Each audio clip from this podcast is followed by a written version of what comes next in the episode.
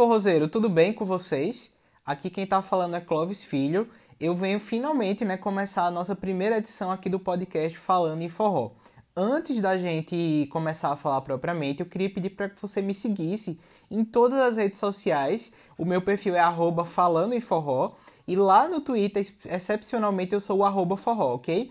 Então me segue lá para que a gente possa interagir, trocar ideias, que vocês possam mandar feedback também aqui do podcast, o que vocês acharam, as dicas, os comentários. E quem sabe em breve, né, não é você que está aqui conversando e falando sobre forró comigo também, ok?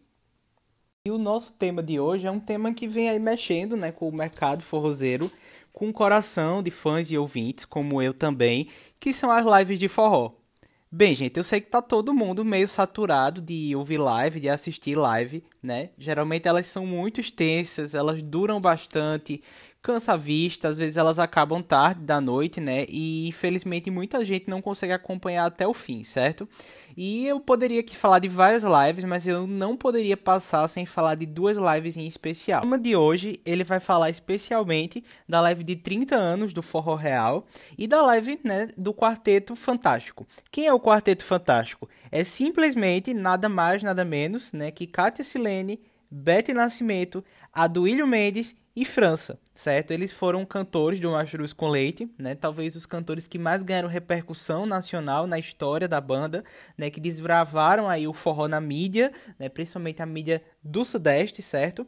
E eles se reuniram numa live, né? Na última semana e fizeram aí vários forrozeiros como eu, que são fãs do Mastruz com Leite, se sentirem super em casa, super felizes por esse encontro que já era pedido há muito tempo certo? Então vamos começar falando do forró real, depois eu volto para a live dos ex-mastruz com leite, certo? E do quarteto oficial.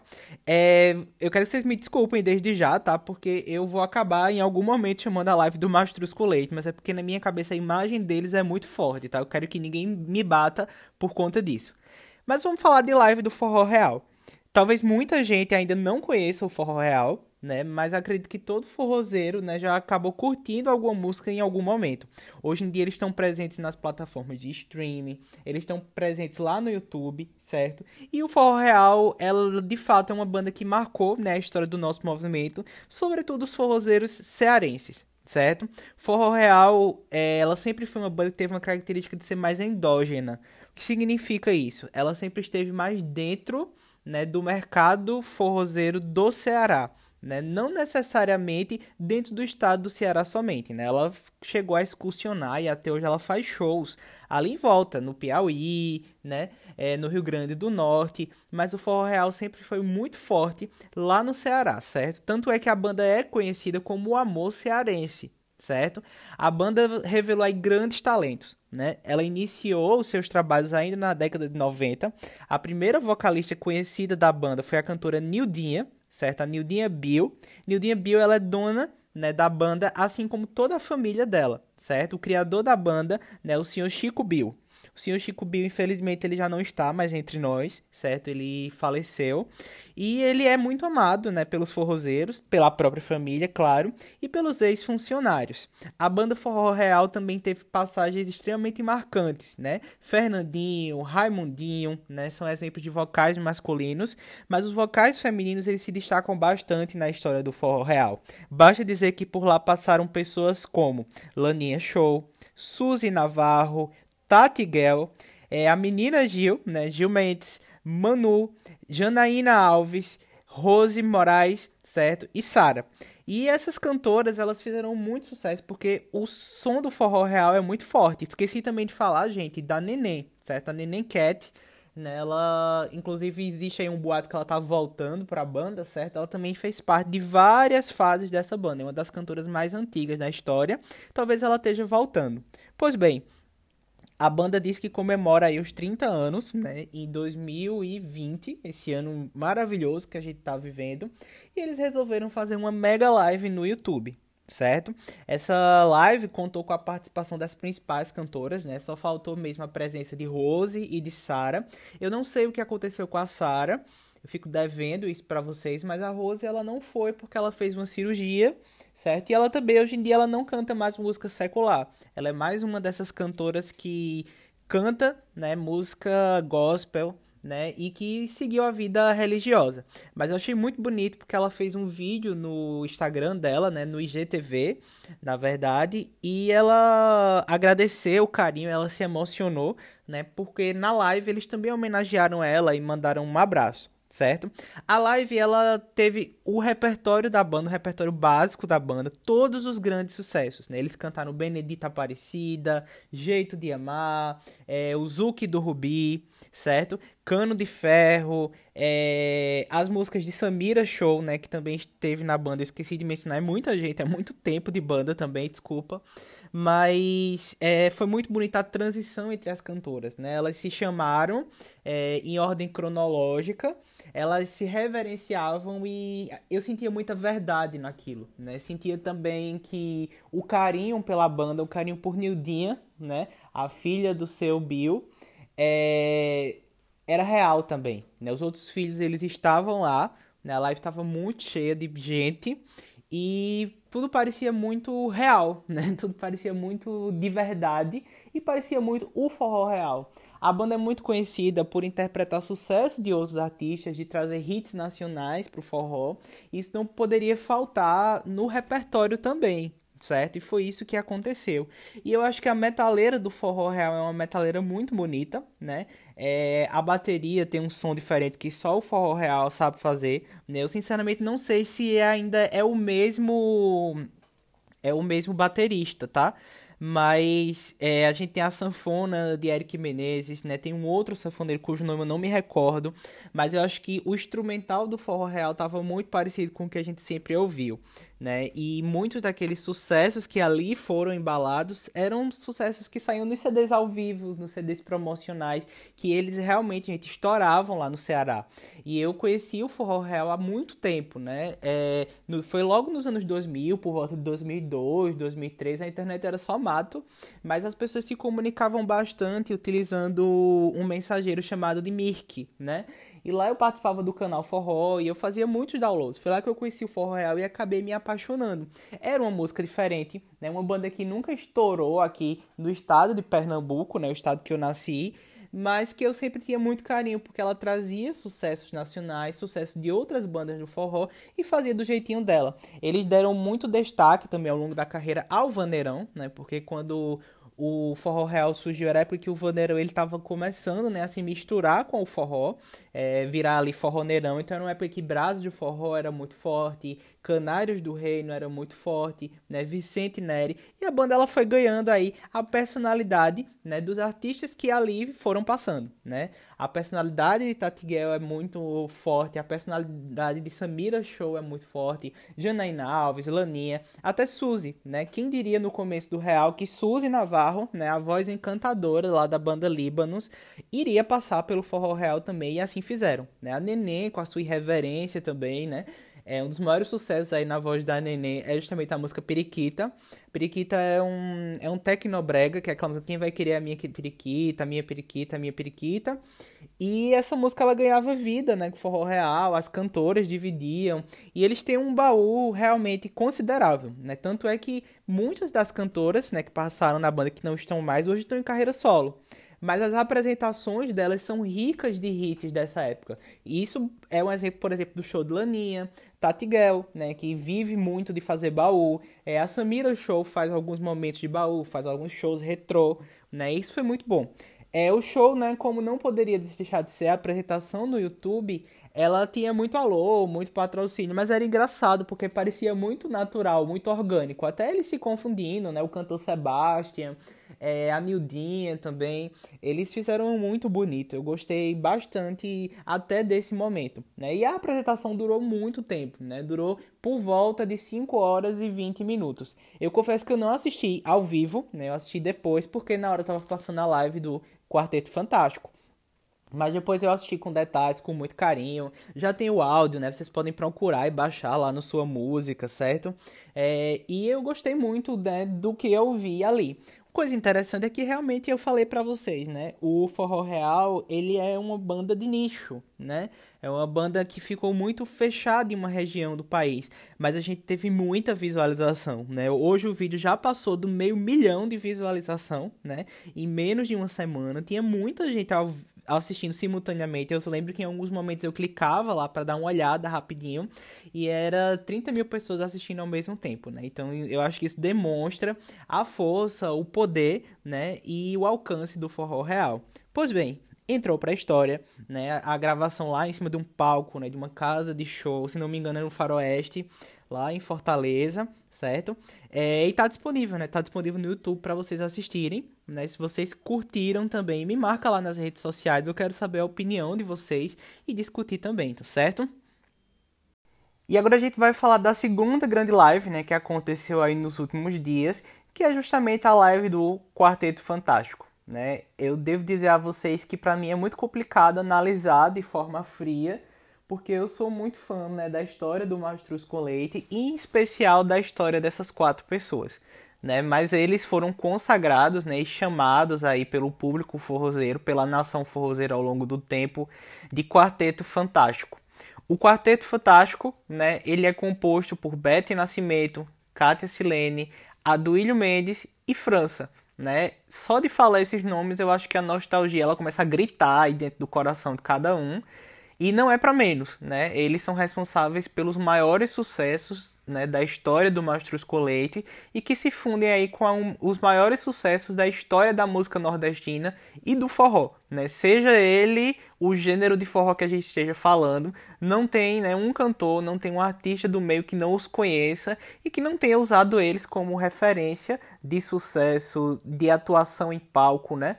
É, ao longo do tempo, né? E esse era um pedido muito grande. Os fãs, de uma maneira geral, eles torcem né, para que os quatro se juntem em um projeto único e saiam, né, virem uma banda só. Interesses à parte, a gente não pode julgar, a gente não pode interferir na carreira das pessoas, até porque não é só de amor né, que o trabalho é feito, mas de muito esforço, de realidade, de empresário, de dinheiro, de investimento, de uma série de conveniências também, de egos, por que não, né? É, a gente torce para que os artistas eles fiquem juntos e eles se encontrem. Ao longo né, da carreira, da história do forró, a gente sabe que as formações de bandas elas variaram muito, né? E um dos motivos é justamente o desrespeito entre as equipes e os artistas buscando né, o seu próprio rumo. No caso desses quatro, é, a vida deles sempre correu meio juntas, né? Porque eles nunca mais conseguiram se separar, eles se tornaram pessoas inesquecíveis na história do forró. E esses encontros, eles foram em uma quantidade bem reduzida quando você pensa em outras bandas, certo? É, mas finalmente aconteceu, né? Nessa era de live e graças à pandemia, né, a gente teve a união do quarteto, né? E eles se uniram, se juntaram aí numa grande live. E gente, foi só emoção. O vídeo começa, né, com um take muito bonito, né, contando a história de cada cantor, imagens de todos os tempos da carreira, dos tempos antigos nos quais eles estavam juntos, e a partir daí, né, foi só emoção. É, eu acho que logo na abertura muita gente se emocionou, né, tem um amigo meu aí que está fazendo um podcast de forró que chorou, inclusive.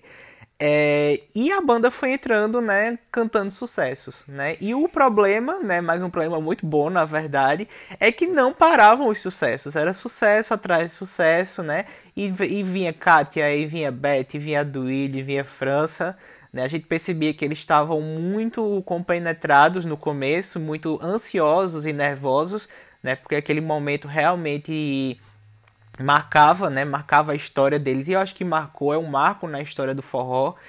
E a partir daí a gente só teve coisa boa, né? Com o tempo eles foram se soltando, eles foram mostrando as surpresas, né? O repertório era um repertório assim perfeito. Eu acho que eu não tenho absolutamente nada para reclamar. Né? Não vou dizer que não faltaram músicas, porque eles têm sucessos incontáveis, mas eu acho que a maior parte das músicas estavam lá, né? as melhores músicas estavam lá, composições próprias, né? como as de Beth Nascimento, é, os hinos de cada um. E também, né, algumas músicas de outros artistas. Eu confesso que eu me surpreendi quando eu vi eles cantando, por exemplo, é, Onde o Sonho Mora, de Calcinha Preta. Né? No final do show eles né? Abriram mão aí, cantaram um monte de arrasta-pé. Eu achei bonito porque isso era uma coisa muito típica, né, dos shows do Mastruz com Leite, eles cantando, improvisando. Mas vamos falar de outros aspectos técnicos também. Eu gostei muito da organização da live, né? A live foi muito organizada. A apresentação feita pela cantora, pela, perdão, pela apresentadora Jaque Lima, ela foi muito bem feita, a, mulher é boa, a mulher se garante, a mulher é pra cima. E um diferencial, né? Você percebia que ela conhecia a vida dos quatro, ela conhecia a carreira dos quatro e ela né, agia como uma fã também ali, né? Só que sem perder o lado profissional. Isso eu gostei muito na apresentação da Jaque Lima. E depois a gente volta, né, para os cantores e para a banda. A banda perfeita, né, muito afiada, muito afinada, né, sabendo tocar os instrumentos. A qualidade sonora estava muito boa, certo? E depois, né, que a gente estava acostumado, dava para perceber que alguns instrumentos eles foram gravados, né? É impossível juntar uma banda inteira, a gente tá vivendo um pouco de isolamento social também, mas a gente tinha ali Messias Holanda, né, um grande produtor musical, a gente tinha Beck, né, tudo que o quarteto merecia musicalmente falando estava ali, né, a gente sabe que parte das produções tem o dedo de Amedício Júnior, né, esposo aí de Beto Nascimento, um grande saxofonista, né? Então eu acho que não poderia sair diferente, né? não poderia não ser tão bom como foi. E também a gente tem que chamar a atenção do bom gosto musical dos quatro. Né? Os quatro conhecem bem o tipo de forró que tocam, né? com destaque aí para Duílio, que é um cantor super versátil, né? que está sempre é, mudando demais o repertório dele, e isso é muito bom. Né? Acho que isso enriquece muito a apresentação né? de todos, na verdade. É, eu achava muito divertido porque na live até as conversas deles, até os intervalos eram bonitos, eram legais. Você via que os quatro, né, estavam muito compenetrados em estar ali, mas eles estavam muito felizes. Né? Um destaque que acho que todo forrozeiro gostou e riu também eram as dancinhas, né? O França, ele errava demais as dancinhas e, e era uma diversão né? Kátia é muito animada, né? Sempre com muita energia, né? Sempre sendo a que mais dança no palco. A Duílio com seus improvisos de voz. Beth Nascimento com a sua doçura de voz, sua técnica vocal, né? França muito bem humorado, né? Você percebia que ele estava nervoso, mas ele fazia piadas muito engraçadas. E Kátia ria, né? E eu confesso que eu gostei de várias apresentações. Mas eu acho que muito forrozeiro, né? Se sentiu tocado de ver França e a Duílio cantando a saga de um vaqueiro. Nossa, quando eu vi aquilo eu fiquei muito feliz, porque a saga do vaqueiro é um hino, né, do forró.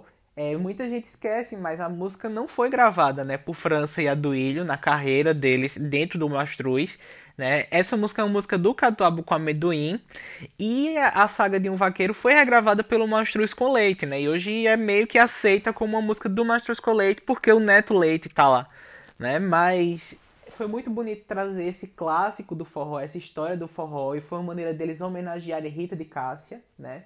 Eles falaram de vários compositores, de Ferreira Filho, de Luiz Fidelis, de gente que acabou virando amigo, né, do quarteto, porque não tem como separar essas histórias.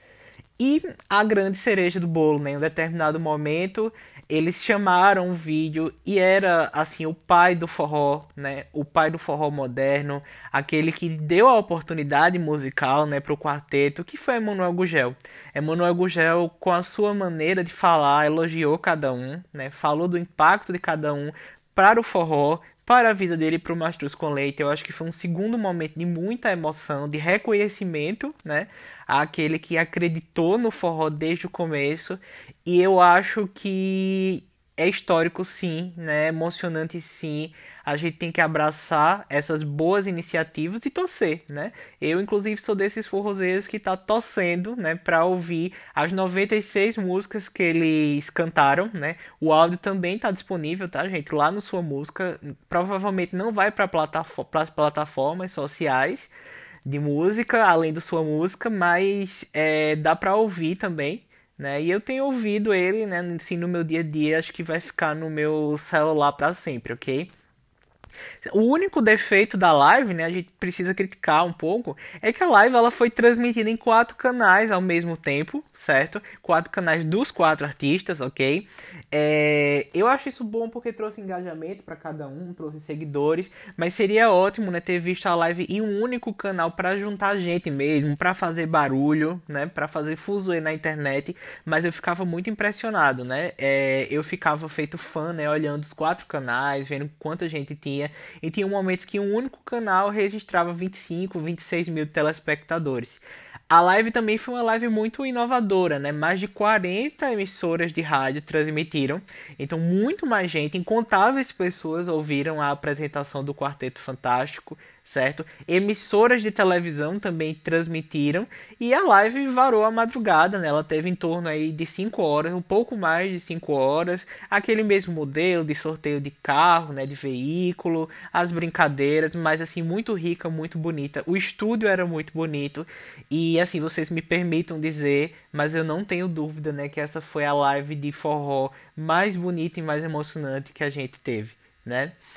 Então é isso, gente. E era isso que eu tinha que falar e passar para vocês, comentar essas duas lives especialmente, né? Acho que vários forrozeiros estão contentes com esse momento.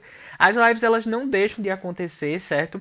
É, eu tô sempre divulgando lá no meu Instagram, né? Por isso que é importante vocês seguirem arroba falando em forró. Eu tô sempre colocando ou na timeline ou nos stories, não só notícias de forró, música para vocês ouvirem, certo? Links, mas eu tô colocando também as lives, né, que chegam trechos de vídeos, pedacinhos de vídeos, né? Por exemplo, a live do quarteto teve uma música que o França criou, né, de última hora, executou, tá lá no meu canal também, né? O falando em forró, eu cortei esse pedacinho do vídeo, pus lá, é, coloquei no Instagram, vocês podem conferir esse tipo de notícia, né, que vai além do podcast lá né, para que a gente possa estar tá sempre antenado em todos os lugares, sempre falando em forró e levando forró pro mundo, ok? Eu sou Clóvis Filho, a gente vai ficando por aqui, né? E a gente se vê em breve. Vamos levar forró pro mundo. Música